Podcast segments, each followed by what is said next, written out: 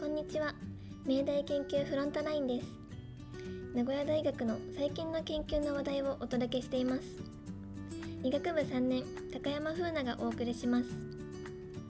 第27回目の今回はタンパク質デザインの研究をご紹介します。皆さんはデザインと聞いて何をイメージされますか？私はファッションやインテリアウェブデザインなんかを思い浮かべたんですけど実はタンパク質にもデザインの概念があるんです。そもそもデザインとは日本語で設計のことで車を設計するとか建物を設計するの設計と本当は同じ意味なんです。タンパク質デザインは私たちの目には見えない分子の世界のお話ですが例えばがん治療で期待される抗体医薬のように医療や産業に役立つタンパク質をデザインする研究が今注目されています。ただタンパク質をデザインするのは簡単ではありません。一般にタンパク質はアミノ酸がいくつもつながった鎖がぐにゃぐにゃと絡み合ったような複雑な形をしています。タンパク質をデザインするときにはこのアミノ酸の並び方と全体的な形の両方を考える必要があります。でもタンパク質の多くはアミノ酸が数百個も数千個もつながっているのでアミノ酸の並び方のパターンだけでも膨大です。スーパーコンピューターを使っても現実的な時間内に計算することはできません。そこで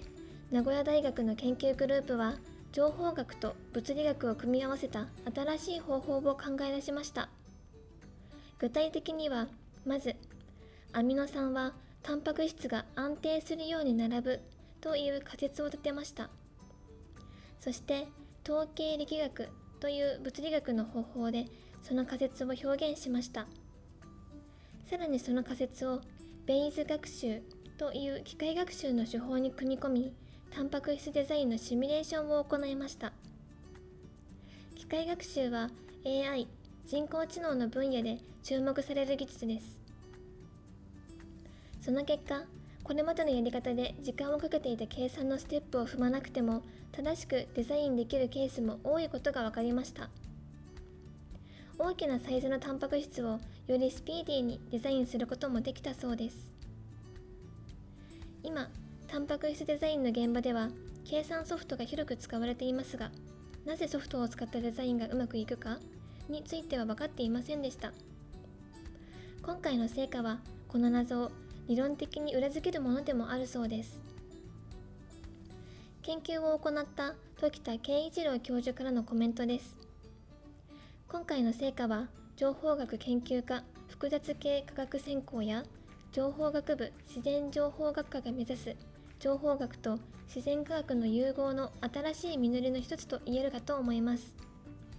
自然科学と AI の両方に興味があるという高校生や学部生の方は是非名古屋大学情報学部情報学研究科への進学をご検討ください。とのことです。この研究について詳しくは2021年8月25日発表の名古屋大学研究プレスリリースをご覧ください。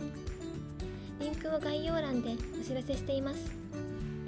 それではまた次回お聴きください。